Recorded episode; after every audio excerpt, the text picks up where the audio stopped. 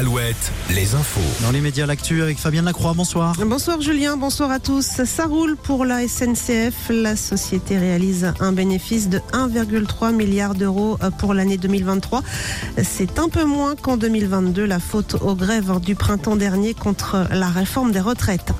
Un vote crucial attendu au Palais du Luxembourg. Hein. Les sénateurs doivent se prononcer sur l'inscription de l'interruption volontaire de grossesse dans la Constitution. Le texte avait été largement adopté fin janvier à l'Assemblée nationale. Si le Sénat, majoritairement à droite, vote le texte exactement dans les mêmes termes, hein, il faudra une adoption ensuite du Parlement et qui devrait se réunir dès la semaine prochaine en Congrès.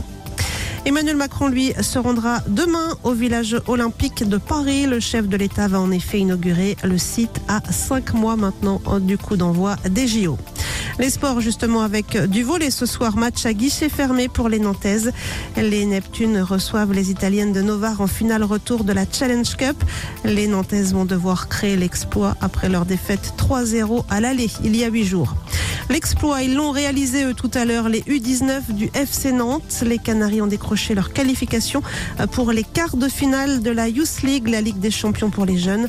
Euh, prochain match, ce sera mi-mars à la Beaujoire face à Copenhague. Et puis foot toujours avec la finale ce soir de la Ligue des Nations féminines. Les Françaises à la recherche d'un premier titre hein, seront opposées aux Espagnols, championnes du monde en titre.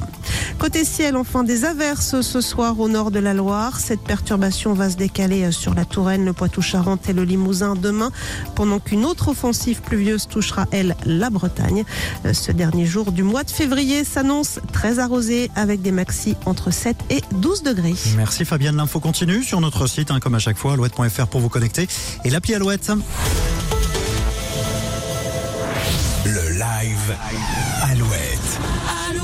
Et depuis 16h, on vous fait vivre les coulisses de ce nouvel événement Alouette. C'est ce soir à La Roche-sur-Yon. On vous en parle depuis de nombreuses semaines.